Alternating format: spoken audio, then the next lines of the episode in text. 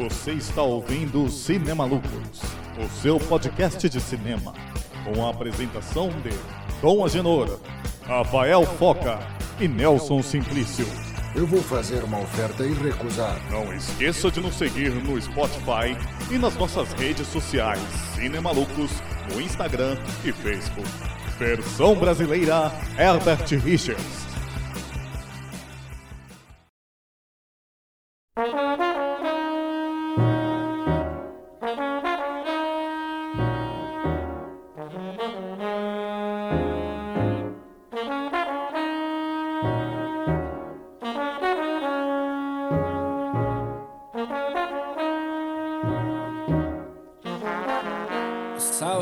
Queridos amigos, aqui é o Rafael Foca e vamos que vamos para a nova fase do Cinema Lucos. Bom dia, boa tarde, boa noite, boa madrugada, seja lá qual for a sua boa, amiguinho. Bora hoje falar aí de um filme que, para variar, eu tinha medo, e é isso aí.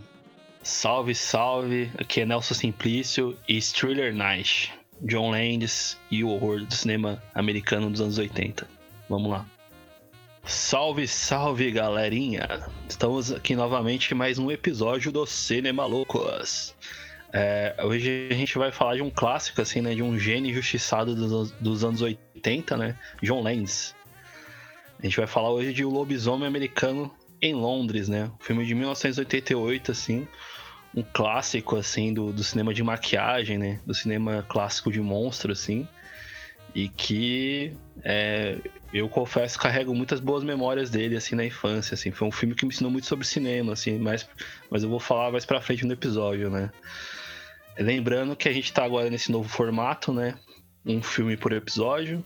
E a gente vai variando aí de do, do, do passado presente e futuro né? Futuro não na verdade se a gente algum dia começar a fazer previsões aqui né? Mas é isso aí. Eu passo agora a palavra pros meus amigos aí. E eu já pergunto aí, é... Agenor, você também tinha medo desse filme? Cara, o problema é que eu sou muito suspeito para falar que tinha medo, que eu tinha medo de tudo, né? Tudo eu tinha medo, ainda mais que eu não vou... Como eu não vou ter medo de uma das transformações mais... Do que Cara... você não tinha medo, né? É mais fácil perguntar Então, isso. eu tinha medo, eu morria de medo desse filme. E Mas foi, foi legal eu rever esse filme, porque fazia muitos, muitos, muitos anos, acho que o Nelson, a gente tava até comentando, fazia uns 20 anos que o Nelson não assistia. Eu acho que, por, eu, acho que eu quase a mesma coisa. Fazia muito tempo que eu não vi esse filme. Não lembrava de muita coisa, não lembrava de quase nada, né? Mas, cara, foi, foi muito legal rever esse filme assim. E, tipo, meu. Em resumo, esse filme ele parece que ele é, ele, ele é, uma, é uma linda história de amor, cara. É uma história, assim, de lobisomem. É, eu acho ele interessante, porque na época pra época ele foi revolucionário, né, por causa dos efeitos especiais. Mas não só pelos efeitos especiais, mas por quebrar assim um paradigma que vinha tendo que a galera era muito focado que tinha que ter um roteiro muito bem elaborado, né, uma coisa super reviravolta e tal, tal, tal. Cara, esse filme, ele assim, o roteiro ele é muito simples, ele é bem singelo, assim, digamos, não tem nada demais. Inclusive, se você for um pouquinho mais a fundo, não tem nenhum vilão no filme propriamente dito, assim, né, assim que que tá caçando a galera, então que tem que ir atrás, que tem monstrinho, tem vilão, ele quebra isso também. E traz uma maneira ele consegue misturar também, porque o John Landis ele vem muito do cinema comédia, né? E ele coloca bastante isso de comédia no filme, e isso é bem perceptível. Para quem não, não assistiu aí do filme, né? Lobisomem Americano em Londres trata-se de uma história de dois turistas dos Estados Unidos, né? O David e o Jack. Estão conhecendo um vilarejo ali na, na Inglaterra, né? E eles começam a ter contato com uma tradição de lenda, assim, de lobos, né? E numa noite eles são atacados, né? O Jack falece, né? Morre. Isso já é o começo do filme já, galera. Não estamos fazendo grandes entregas aqui. E o David sobrevive, né? Só que o David sobrevive com a maldição, né? Ele é o próximo, ele vai ser o próximo lobisomem, né? E aí eu acho que eu tenho um outro ponto sobre esse filme, assim, né? Eu, eu, eu fiquei pensando muito naquela cena mais pra frente no filme, o David ele começa a tem, ele começa a ter, ter uma coisa meio de ficar começar a ficar maluco assim começar a ficar estressado sobre ser um lobisomem né e ele tem um momento lá que ele começa a xingar todos os, os símbolos britânicos assim né o, o Churchill a rainha né e eu, eu, eu não, não, pude não pensar que esse filme também tem um, um comentário, assim, né? Sobre. Pra quem não, não, não, não, não se lembra não, tal, mas os Estados Unidos foi uma colônia britânica, né? Então. Eu acho que muito do, do, Eu acho até o final do filme, que aí já tô indo muito mais para frente, ele tem muito disso de, de abordar os horrores do, do, do, do passado britânico e americano, assim. Porque a própria cena final é um caos, né? É uma, é uma matança desenfreada, caótica, assim, né? Não é só um lobisomem atacando a cidade, mas ele desencadeia uma série de outras violências, assim. Eu acho que o, o próprio filme, ele, ele, ele, o John Landis, assim, ele é muito sagaz, assim, em... Eu acho que ele é um cara, como o Angelo falou, ele trabalhou muito com cinema de comédia, mas ele é um cara que ama bastante cinema de gênero, assim, né? Comédia, o horror, ele ama muito o cinema clássico, assim um cinema de matinê, né? Um cinema divertido, assim, que o pessoal ia assistir. E aí eu acho que ele consegue é, abordar tudo isso de uma forma muito é, dinâmica e uma forma muito descontraída, assim, e até no uso da música, das músicas que ele usa e tudo mais, né? É, é muito louco isso, assim, tipo, só pra antes passar pro, pro Foca, né? Só que eu queria comentar outra cena que ele que ele faz isso muito bem. Não parece é tipo a cena do, do pesadelo zumbi nazista, né? Zumbi nazista é, é, é complicado. É uma cena absurda, assim, mas se você, se você, quando você pensa que o, o John Landis é um judeu, né? Ele consegue transformar também esse horror que ele, que ele tem na e família ele, dele e eles meio que deixam, descontraído, né? Eles meio que deixam jogado também no filme que o David ele é judeu, né? Tem uma piadinha Sim. ali da enfermeira que fala que o David é judeu e aí tem esse pesadelo horrível. Que também fiquei... Devo ter me cagado quando era pequeno. É, quando ele começa a se transformar no lobisomem, ele começa a ter esses pesadelos, né? Que vão remetendo é. a ele, assim, né? Agora eu passo a palavra pro Foca. Bem, vamos lá, galera. Eu vou. O Nelson aí já deu muita. Já deu ideia aí do que vai ser hoje, né? O nosso. Nosso papo aí. É, já, já deu várias. É, várias direções aí para onde vamos, vamos hoje, né? Eu vou, vou tentar desenrolar isso aqui desde a, do, do, do, início aqui da, da, minha, da, minha, da minha ideia, né? Porque hoje a gente vai falar de um clássico, né? Esse clássico oitentista aqui do John Landis, que também é o diretor de thriller, né? Um cara que, que ele é familiarizado aí com o poder da maquiagem. É... Uma, só um adendo que esse filme foi lançado no mesmo ano que o filme de Lobisomem do Joy Dante, né? que também é um parceiro do John Lance, que é o Grito de Horror, que também tem esse lance da cidadezinha e tal. E foram lançados ali no mesmo, no mesmo período, no mesmo ano, né? Eu, eu vi esse filme recentemente numa. Tem outro filme que eu vi recentemente numa sessão de madrugada que é o Lobo, do Mike Nichols, tem o Jack Nicholson e tal. E esse é um filme muito, muito divertido também, né? Esse aqui é incomparável, porque, tipo, certamente assim, ele, ele influenciou uma par, sabe? Que vieram depois. Porque ele tem toda uma abordagem mística, assim, uma mise-en-scène que ela evoca é, vários, um, vários símbolos de ocultismo, tá ligado? É, alguns, alguns símbolos ligados a culturas ancestrais, outros da cultura cristã. E esses símbolos você pode notar, assim, quase toda a cena tem alguma, alguma coisa do tipo, né? E, eles vão norteando, assim, o filme, né? E, além do foco no, no trampo da maquiagem, né? Que até hoje surpreende, assim. Tipo, realmente é, é o primor, assim. A direção ele sabe usar muito bem. Ele não, não exagera, ele sabe os limites, né? E, e, e faz um uso muito bom disso. Eu acho muito interessante, cara, porque esse filme ele constrói a questão do, do suspense no terror tão bem feito quanto, claro, na, em proporções diferentes, mas como lembrou muito Tubarão, daquela coisa de não mostrar o monstro, né? Eu sei que é por questões técnicas também que eles não tinham condições de mostrar ele inteiro, que você, você nunca vê ele de cabeça até o rabo por questões né, que era de boneco e de montagem e tudo mais, mas fica aquela, aquela música, aquele suspense, aí ele tá meio no escuro, ele tá meio no. Mas também tem um ponto-chave que é muito importante que a gente vai voltar sempre nesse ponto, que é a transformação, né, cara? Que na transformação tá tudo muito nítido ali o que tá acontecendo. E é uma cena clara, não é uma cena. Ele podia estar tá acontecendo aquilo, sei lá, numa noite, numa floresta, que é como a gente normalmente vê filme de terror acontecendo. Mas não, os caras colocou ele no meio da sala, totalmente iluminado, e mostrando realmente como que ele tava. a, a fase de transformação dele. Então, é, depois desse filme, né, mano? você pensa se é legal você viajar pelas cidadezinhas do interior, né, Odon? Pensa, pensa duas vezes, meu, É, porque porque... esse, esse é o filme que ele evoca, tipo, esse interior. Vai fazer som- mochilão. É, vai fazer mochilão pelo interior. Porque esse filme ele evoca, tipo, essa, esse interior sombrio, assim, é. Esse interior cheio de segredo, né? Cidadezinha que tem segredo sinistro, obscuro, diabólico, né? Tipo. Cara, Aque- Aquela cena deles naquela estradinha, no comecinho, que parece que não leva pra lugar nenhum, sabe? Tipo... E, e- e os cara, e os protagonistas, não sei se vocês lembram, mas eles são apresentados no filme no meio de uma par de cordeiro, assim, né? Tipo, que é a eles estão juntos num, carro, né? Cheio de, é, de e aí, tipo, ovelha. aí- e aí os cordeiros saem assim e aparece eles, né? Tipo, e, e a Eles são juntos. dos lobos, né? E eles estão juntos, tipo. E, e aí eles chegam num bar ali que você é louco. Tipo, o bar já tem uma, uma cheio de imprensa, cheio de hooligan, né? É, é, não, e tipo, é, e, e o, o bagulho tem um lobo arrebentado assim na, na placa. Aí você vê É. um pentagrama arriscado na parede com uma vela. eu tipo, já nem entrava nisso. Você eu já é, não você é louco, fala assim, mano, onde eu, onde eu fui parar, tá ligado? Num, num bagulho sinistro, um ritual sádico, é tipo, e todo Falando mundo com a cara episódio de True Detective, né? é, É. é isso, parece True Detective. Eu Caralho, todo mundo aqui tem a cara de que esconde algum terrível segredo, sabe? Aí no final a velhinha ainda fala, né? Tipo, não vá. Os caras expulsam eles assim como se eles fossem um sacrifício, assim, pro lobo. E aí, tipo, pra mim isso aí evoca várias sensações, tipo, nostálgicas, né? Como o Nelson falou.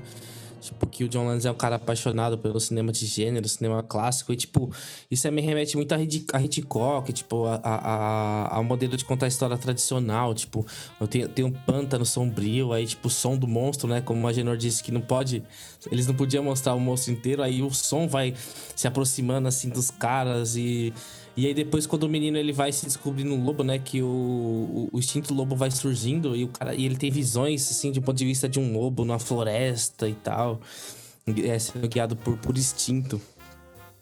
Só, não, só um adendo pra completar o que o, o Foca disse, que eu fui ver uma... Eu fui, eu fui pesquisar sobre o filme pra ler um pouco sobre, né, o impacto que causou na época, e o John Land, ele falou que o início do filme, ele se inspirou em Chapeuzinho Vermelho pra fazer. Por isso que o David ele usa uma roupa vermelha e tem aquele negócio o pessoal falar, não vá pelo pântano, vá pelo caminho seguro.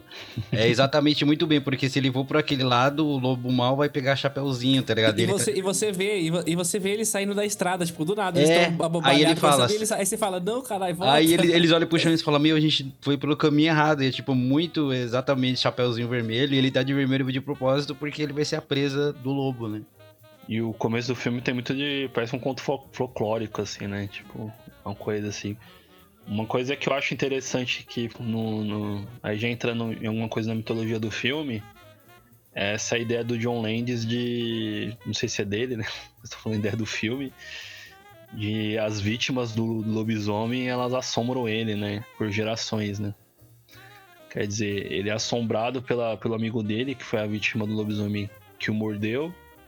E ele começa lá no final, começa a ser assombrado pelas outras vítimas que ele, que ele vai ter contato, né? E aí vai ter. ter- é, o, filme, o filme tem um texto muito bom, assim, de terror, assim, né? Tipo, ah, não, que é a sombra da geração e não sei o que lá. As palavras Lovecraftianas. Assim. Demais, demais, clássico. E E eles acho ficam- muito louco isso, que remete a isso mesmo, né? Essa ideia de que o, o lobo é um. O lobisomem é uma representação de um, de um, um mal ancestral, né? De um horror. Que os Estados os Estados Unidos é- herda da, da Inglaterra, né? A- aí eu tô fazendo uma tese, né? Mas é, o lobisomem esse mal ancestral que os Estados Unidos herda da, da, da Inglaterra, né? Quando foi colônia e, e que é- a gente conhece como esse, depois que do imperialismo americano que a gente tem isso, né? Que é um- uma máquina de matar, né? Uma máquina de caçar, assim, destruir outras culturas, né? O, cara abrindo aí o filme para as questões é, geopolíticas aí, ó. É, já então, aqui, fa- ó, já parte pra- palestra, né? Momento palestra. aqui. Eu acho, eu, eu acho legal também. Eu acho legal muito do, esse negócio do Landis também, porque ele, ele já estipula logo de início, assim, bem as regras do misticismo do universo que ele constrói, né? Porque, assim, apesar da gente, de quem explica isso, ser o amigo dele numa suposta alu- alucinação que ele vê como zumbi, mas tem essa de que naquele mundo eles, eles sabem que existem lobisomem. É muito diferente às vezes de filme que a gente vê de zumbi, a maioria, no, acho que a maioria de filme de zumbi, os zumbis não existem naquele universo, as pessoas têm o primeiro contato com o zumbi quando acontece a merda que o zumbi aparece, né? Ele até coloca outros nomes. A gente pode ver no The Walking Dead, chama de andarilho, sei lá, tem no jogo The Last of Us, chama de mordedores, não tem o nome zumbi. Nesse universo ele sabe que existe o lobisomem, apesar de ser uma coisa folclórica, né? Mas existe o Mas lobisomem. o, Não, só, mas o, acho que uma coisa muito doida desse filme é que o John Landis é muito nerd, né? Ele, ele é muito fascinado, assim, por filmes de terror clássicos. Assim, toda hora ele fica citando o lobisomem da década de 40, eu acho, do Low Chaney lá. Tem uma hora que ele tá É, conversando é. com a menina e cada um vai falando um filme de lobisomem Bela diferente. Lugosi, né? Tem, Sim. ele cita esse filme, ele cita até o filme do John Wayne, assim, É. tipo, mano. John eu- é cinéfilo. E outra coisa, né? Tem a, a mina, a enfermeira é fã do Humphrey Bogart, né? Tipo, É, ela tem pôster dele, ela tem pôster de Casablanca, tipo, ela, ela ama, tipo, o bagulho. Mas, mano, eu eu- já que eu tô na palavra aqui, tipo, eu ainda acho, eu vou, eu vou se pisar nessa tecla, que o ponto forte é, desse filme, assim, que eu acho que é muito, muito da hora, tipo, essa fita do sobrenatural, assim, do oculto, sabe? Porque, tipo assim, como vocês disseram, né? É um filme de lobisomem, mas aí tem a aparição de fantasmas, tem esses pesadelos insanos, aí tem a, a mitologia do filme, assim, que tem a ver com limbo, inferno, mortos-vivos, né? Aquele amigo dele que é a espécie de alma zumbi que vai conduzindo a trama. Que é uma ótima alívio cômico, viu? Que quando ele, ele fica mais legal zumbi do que como humano ele era muito chato. Aí ele vira zumbi e ele fica muito legal. E, e, tipo assim, ele vai conduzindo a, a trama assim, a partir daquela, daquela parte intermediária, né? Quando ele vai descobrindo ali o, o que de fato ocorreu com ele. E, e ela é uma figura que vai ficando. a- apesar de ser cômico, ele vai ficando cada vez mais sombrio, assim, tipo. Sim. Tem uma, tem uma cena que, deles no cinema pornô, assim, que eu acho que é incrível. Tipo, inclusive, eles estão vendo um filme pornô que tem um diálogo. Um diálogo Que um cara entra no quarto e fala, eu não acredito É um- que é você é um- fez é um- isso. É um momento muito John Landis, assim. Eu não acredito que você fez isso, o cara. Eu não te Sim, prometi nada, sim, e não tô falando você é mulher, eu não te conheço ele. Ok, e vai embora. Sim, mano. É uma tipo, sketch cômica no meio do filme. né? Tipo, você fez isso de novo comigo? tipo, caralho. Aí você fala, O mano. corno, o corno com amnésia, né? É, E corno era, com amnésia. meu, e o pôster do filme era a, a Porn Orgy Unstoppable. Mano, era tipo uma orgia imparável o nome do filme. E, e fica, e fica toda hora aparecendo essa, essa placa, né? Tipo, a gente É, tava na no- rua, no apareceu. metrô apareceu. No metrô apareceu, aí fala, caralho. Agora, uma, uma, uma parada aqui, que a gente tá, tá nessa parte falando do metrô e tal, né? Tipo, a, a cena da primeira transformação dele, né? Que, que parte assim no momento que ele tá olhando, ele identificou assim alguma coisa errada, ele tá suando, e aí a mão dele começa a, a ficar esquisita, tomar uma forma sinistra, parece que ela tá explodindo, né? E é uma cena muito maravilhosa, assim, eu assisti ela durante umas três vezes, assim, juro, porque, mano, achei muito foda, assim, ele se ficando numa posição assim, sabe? Tipo, E mostra os pelos crescendo, né? E É, fica- o espelho cresceu. E aí fala, cara, ele tá virando um rato, não, ele tá virando. ele tá virando um cachorro, super cachorro. Um super gamundongo, um cachorro. Você fala, caralho, mano, volta, volta. E aí, a partir disso, tem aquela noite de ataques, né? Que é muito foda, maravilhosa. Tipo, que ele faz todo um caminho de terror pela cidade, sendo um ritmo maravilhoso, né? Que eu acho que. Aí o John Landis, ele, ele, vai, né, ele vai nessa, né? Tipo, constrói essa, esse clima, né? De rastro de terror. E co- como o Agenor falou, né, sugerindo as coisas, porque ele vai mostrando mais as reações, né, tipo, dos mendigos, a parte que o cara tá, tá no metrô, ele vai correndo, tipo, não tem nada atrás dele e tal, ele tá correndo desesperado, tipo... É, cara, no e- é, inclusive ali no- tem uma, uma fotografia muito legal ali, que tem bastante ponto de vista. Sim, Quando sim, mostra e e- você fica meio que vendo o que ele tá vendo, meu, é muito legal. Re- remete a outro Câmera, né? clássico. É. É, se- re- e A câmera remete a outro toma a forma do lobo. É, isso, exatamente, né? Tipo, isso mostra o mano correndo desesperado, assim, e esse pó aí do lobo no, no meio de, de um corredor claustrofóbico, corredor esse que lembra outro clássico de 81, pra mim, o melhor filme de 81 e o segundo melhor filme dos anos 80, que é o clássico do Zulawski, né? Possessão, que tem uma cena ali maravilhosa O, no, no o hentai do leste europeu. O hentai, o hen- o hentai polonês. E, e, e, e essa estação, outra coisa que eu me notei, é que essa estação, ela deixa aquela consolação paulista, ela deixa ela fica no chinelo com essa... com essa- Fica. Não fica, irmão? Fica. Eu falei, caralho, eu é, tipo, fica no chinelo, porque, mano, puta que pariu, o cara, ele, ele entra no labirinto ali louco, eu falei, caralho. Aí dá pra se perder tranquilo ali, meu. E eu, eu acho muito legal que esse filme ele vai dando muita dica, igual você falou. E já no metrô ele já tava dando a dica do filme pornô, que ia ter mais pra frente. E tem uma parte Sim. nesse filme que ele vai dando. Uma, a câmera vai acompanhando ele subindo a escada rolante. E, o- e todos os outdoors é de lanche, é de hambúrguer, é de comida, tá ligado? Dando a Sim. entender que o cara vai é o lanche do lobisomem que vai. que tá prestes pra acontecer, né? Só esse negócio do, do- do- da transformação eu achei muito legal de ter colocado, porque é, na maioria das coisas que a gente vê de zumbi mais contemporâneo é o zumbi bípede, né? Tipo, é aquele zumbi que anda ele anda com, né, como se fosse um humanoide mesmo, vai com os braços mais compridos, e quando ele vai correr que ele vira quadrúpede. Esse aí ele é quadrúpede o tempo inteiro. Né? Ele é mais tipo como se fosse um. Ele é mais animalesco do que humanoide, digamos assim, né? Ele mais parece tipo um cachorro grande mesmo, um lobo, do que um humano que se transformou em zumbi. Por isso que até o pessoal fala, ah, é um cachorro que tá lá dentro do cinema. Prende que é um cachorro. É, então. E aí eu acho que a gente tem que dar nosso nossa celebração aqui, né? Pro Rick Baker, né? Rick ah, Baker que... Todo glorioso Rick Baker. Grande, grande mestre, assim, da maquiagem Incrível, do cinema, né? assim, né? E eu gosto muito, assim, tipo... Eu, e aí eu vou falar minha memória afetiva com esse filme, né? Eu quando eu comprei, meu pai comprou um DVD aqui em casa, foi o primeiro, um dos primeiros DVDs que eu tive. Acho que foi o Shrek e esse DVD do Museu Americano em Londres, assim. Os maiores monstros do cinema que uma criança podia ter. Podia ter a luta eu... deles dois agora, igual Godzilla e King Kong. Né? Lobisomem Shrek, né? Essa imagem eu vou, vou guardar para meus sonhos.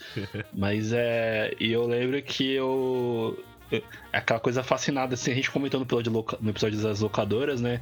Que era você ter um DVD com extras, né?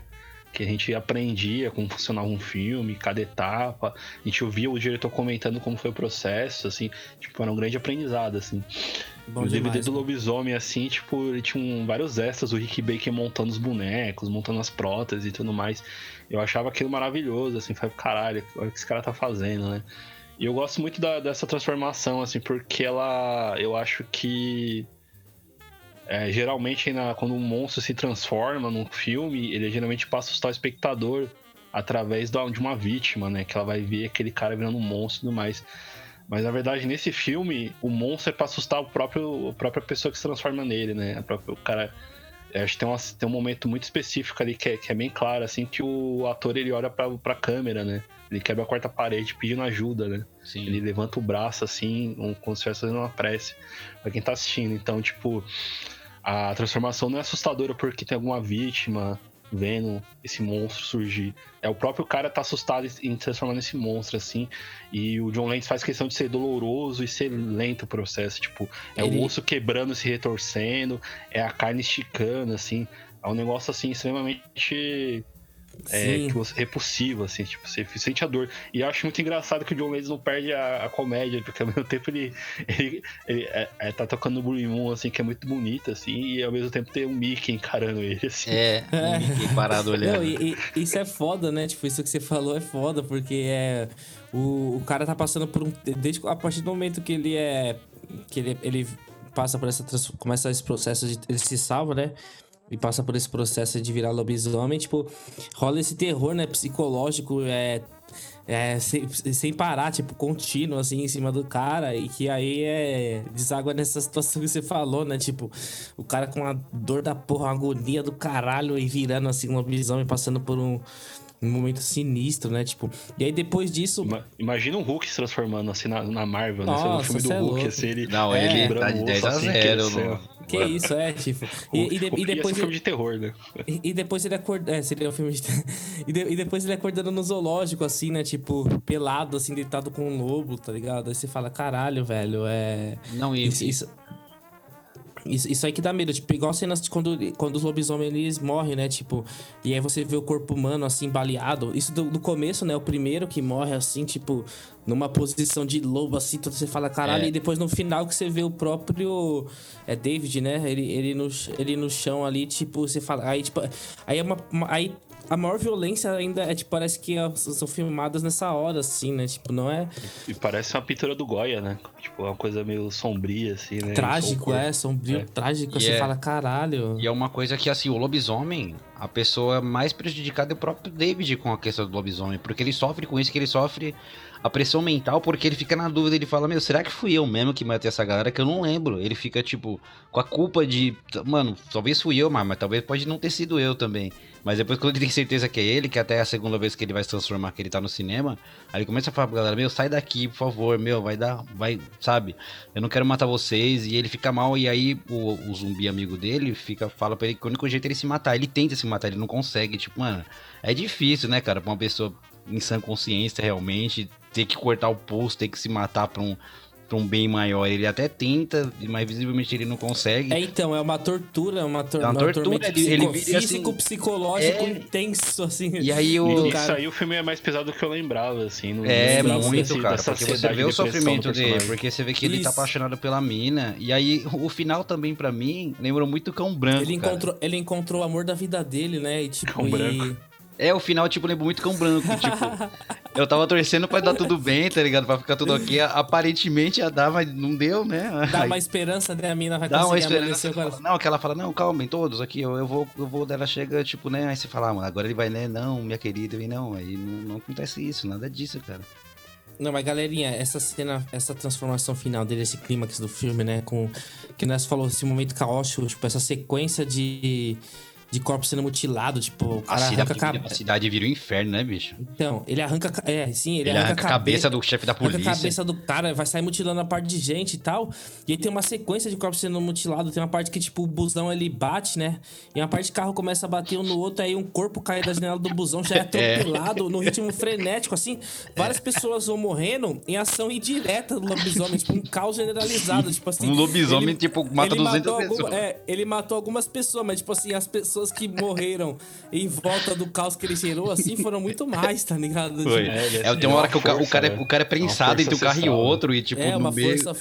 É, então, é uma força, tipo, igual vocês falaram, é uma força sobrenatural que, que vem ali, tipo, chamando o caos mesmo. E, e vocês. É. E, e a montagem tem um ritmo que em alguns momentos me lembrou, tipo, me remeteu ao cinema mudo, assim, ao Buster Keaton, tá ligado? Você fala, o bagulho fre- frenético, frenético, assim, e só Os mais carros só de. batendo parece muito, né? É, os carros E batendo assim, parece e, muito. e- e basicamente foi acho que a primeira vez que mostrou ele em ação, quase ele inteiro, né? Porque sempre era só meio que só a cabeça, só o negócio. Aí ali mostra ele correndo, não mostra inteiro, mas mostra ele correndo. E ele vai correndo, ele vai latindo, ele vai tentando morder quem tá perto, mano. Assim, eu fiquei desesperado vendo aquele negócio, porque, né, a gente sabe que é ficção, mas você põe na cabeça, mano, tem um, sei lá, um cachorro de 3 metros ali de altura correndo e gritando, mano. É claro que o caos ia ser instaurado por causa disso. É sinistro, né? E, meu, é, é muito legal, só queria é, lembrar uma coisa, porque lá do começo do vilarejo, eu não sei vocês, mas assim, eu eu já vi- eu viajei pro interior de Minas Gerais, pra São Tomé das Letras. E, cara, não é muito diferente do que... Ventania, É... O que você foi fazer lá, hein, amiguinha? Não, eu fui acampar. cogumelos. Não, Cogumelos não. malucos. E, cara, e é Cogumelos legal... azuis. E é legal porque assim, você conversa com os moradores de lá, cara, eles contam histórias assim que realmente, e eles falando, eles. Assim, eu não duvido que eles acreditem, se é verdade ou não, eu não sei, mas eles falam que contos que eles veem bicho no, no mato e tem uma época que eu não lembro, acho que é quaresma, se eu não me engano, que os animais da cidade, eles ficam violentos por algum motivo que ninguém sabe. E, tipo, você não pode chegar perto de cachorro de rua de nada, que eles avançam, porque tem uma, uma- alguma, alguma coisa ali na cidade que não tá legal. E eu lembrei muito, eu lembrei muito vendo o filme essa, essa galera do vilarejo. E essa galera do vilarejo, eu não entendi qual era a pegada deles, na boa. Porque assim, parecia que eles meio que, ao mesmo tempo, eles caçavam lobisomem, mas eles encobriam o fato de vestir lobisomem, porque quando o Dave morreu, o Dave tomou uma mordida, eles limparam tudo pra não ter vestígio e falaram que foi um maníaco que, que escapou do manicômio e Ah, atacou. é uma, é uma maldição ali, né? Parece que é uma maldição que, que tá sobre aquela vila, uma Então, aí, maldição aí, milenar. aí né? só, só é uma eles sabem eles e eles ficam meio, né? meio que É, ficam é, escondendo aquilo. Eles sabem que existe, mas não contam pra ninguém. Ninguém pode falar pra ninguém de fora. Não, não pode falar do lobisomem, não. A gente vai esconder pra nós aqui. Mas se Senão a aparecer, vai- nós senão mata. eles vão achar, senão vão achar que a gente é louco, né? Tipo, eles falam uma hora. E É, aí. uma- Sim. E eu Uma- acho que volta aquele que o Foca falou do oculto, né? Tipo, são os segredos da, da cultura local ali que eles meio que cultivam. E só ficam muito mais preocupados quando sai de lá, né? Quando o David. Sim, é, quando, sai, quando, né? isso, é, quando vai pra uma parte externa. E só uma um adendo no que o Agenor falou, que eu acho que seria muito legal uma versão BR, né? Tipo. É, mas a gente perdeu essa chance, né? Porque, tipo, quem teria que ter interpretado essa figura, claro, teria que ter sido o Ney Mato Grosso, né? Tipo, o Ney Mato Grosso, que desde os Secos e Molhados já, já tem a música do Vira Vira e, e na carreira solo ele eternizou ali com, com outras músicas é, sobre, sempre sobre lobisomem, assim, que eu acho muito legal, tipo, essa, essa relação da carreira do Ney com, com esse com, com o lobisomem, inclusive, né? Vai estar tá presente aqui na trilha várias, diversas canções aí dele, interpretando aí, falando sobre esse lobisomem e, e uma versão BR ia ser maravilhosa, tipo, com esse toque regional assim. Ou até talvez não lobisomem, mas algo inspirado no nosso folclore, mas que tem a ver com esse clima de cidadezinha e tal. Que eu, dá eu pra acho fazer que é um- tranquilo, dá pra fazer tranquilo. Eu acho que ia ser, ia ser interessante, né? No Mato Grosso, a transformação dele ia ser uma performance, né? Isso, uma super performance incrível, né? E, tipo, e- Dançando e o osso Dançando e retorcendo, virando. assim. Aí estica Isso- a mão, aí o braço vira de E, lobisomem. e são performances que a gente conhece do Ney, né? Tipo, a Sim. gente vê nos shows dele e tal, a gente conhece. E, e, e só como a gente tá falando de música, né? É, a trilha sonora de abertura e a trilha de encerramento, assim, que destoa total do, do clima do filme, assim, eu acho impressionante. Tipo, a menina, a menina tá chorando, aí começa a música de encerramento, assim, que não tem nada a ver. Ou a abertura Não, mesmo, e, que é uma e- música que e não o tem final, nada a é- ver. o final é bem abrupto também, né? Porque tá lá, ele tá lobi... acontece o final e puf, acabou, começa a subir a letra sem prévio aviso. assim. É, é, isso Tipo, aí- isso acabou, é tchau. isso é- Mas eu acho que o John Landis tem essa lance de melancolia, né? Eu acho, É. Por isso que eu acho muito bom a cena de transformação, porque ela é muito triste, muito dolorosa, mas tá tocando uma música de boa, assim, né? Uma música Sim. meio pra cima, assim, né? John, Tipo não, John. Landis é o. É e o também cara, né, falando, que- falando de música, né? Até o Foca tinha irônico. comentado, eu- esse filme depois inspirou o Michael Jackson a fazer o clipe do thriller, né? Porque ele depois ele chamou o John Landis e a equipe dele para ser diretores criativos do Rick Baker, né? o Rick Baker É, ele, pra viu, fazer. ele, viu a mon- ele viu a equipe, né? O Rick Baker, Foi. né? Na, na Aí chamou maquiagem. pra Ele fazer viu o John Lance na direção ele falou. É isso aí "Vem que eu que quero, vem." eu quero fazer isso e aquele clipe incrível que todo mundo conhece. né? Então, Tanto e que o meio thriller, que. ele volta pro lobisomem e pros zumbis também, né? É, tem, é, todo, tem os zumbis, tem lobisomem, tem tudo ali que a gente viu no filme. Os mortos tem vivos. No thriller. Sim, sim. E, e, é- e é é impressionante como o- o- esse filme ele meio que eclipsou, né? O, o Grito de Horror, que eu acho também um grande filme. Talvez a gente possa falar dele aqui outra vez, assim. E também do Joe Dante, aí, que é um cara dessa mesma safra aí. Enfim, galera, é, esse aí é o que eu achei sobre o filme Um Lobisomem Americano em Londres. Pra mim, um grande clássico. Um grande filme, um filme muito especial pra mim. E, e que é o norte aí da minha vida, como cinéfilo. Então é isso, gente. Até semana que vem. Muito obrigado pela audiência. Tamo junto. Beijos e abraço. Tchau, tchau. É, galera, então é isso aí. Esse filme, meu, me marcou muito quando era pequeno, pra variar, né? Tive medo de novo. E assistindo agora foi assim, foi uma, uma experiência cinematográfica, é um filme muito divertido, é um filme consegue, né, o grande John Land consegue misturar o horror com comédia e uma história simples que se torna muito legal de ver, é, um- é uma ótima opção de sessão da tarde. Se puderem assistam, o filme está disponível na Amazon Prime, é um serviço baratinho aí, só você procurar lá o Lobisomem Americano em Paris, que o filme não é muito longo também, tá? acho que tem uma hora e trinta Em Londres. em- é em Londres, ó, tá, é porque tem um lobisomem americano em Paris que foi uma tentativa de continuação que deu tudo errado. Aí eu tava com ele na cabeça que eu anotei aqui, aí terminei nem falando, enfim. É isso aí, muito obrigado por terem escutado esse nosso grandíssimo episódio. Até semana que vem. Cruz, cruz, cruz. Tchau. É isso aí, fechamos mais um episódio. É sempre um prazer, assim. Eu acho que John Landis é um cara que espero comentar mais aqui, Irmãos Cara de Pau. Tem um clássico no ar dele que eu preciso muito falar em algum momento aqui, que é o Romance Muito Perigoso, com Jeff Goldblum e Michelle Pfeiffer. John Landis, assim, é uma joia rara, assim, um cara que fez muitas comédias boas, assim, fez muitos filmes de terror, assim, e um cara muito criativo, assim, um grande o cara é um- uma máquina de produzir entretenimento no cinema, assim. E ficamos aqui nesse episódio. Agradeço vocês por terem ouvido.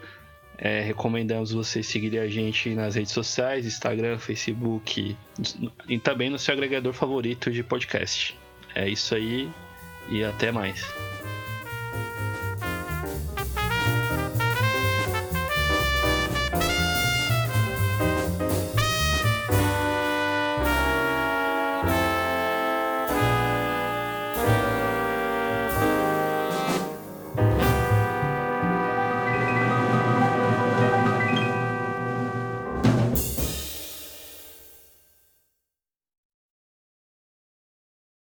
Gente, só um adendo. Só um adendo, gente.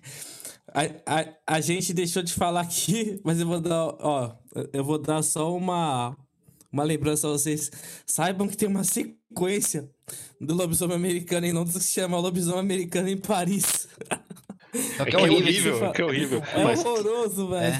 Eu- eu- inclusive tem muito metrô, tem muita matança de metrô Tem, também. tem- Sim, é, é sim, só sim. metrô esse filme. É- Eu falei É sem querer, porque eu, eu anotei Mas é um, aqui. é, um, é, um, é um filme tão, tão, tão merecedor de lembrança que a gente esqueceu dele, né? É. Que a gente esqueceu dele. Mas enfim, gente, é- isso, não confundam, viu? Com as calças. Não façam Lobisomem, lobisomem americano em Paris. Porque o lobisomem americano em Paris, se É você É quiser. em London. É London. London, não é Paris. Se você quiser ver o Paris, tem ele no YouTube inteiro. De tão ruim que ele é, ele é inteiro, sem direito autoral, sem nada. Amazon É, nem, nem o pessoal do direito autoral liga Não, pra não é reclama. Ah, deixa essa merda lá que. Mete em marcha aí, bota no YouTube aí, pau no gato.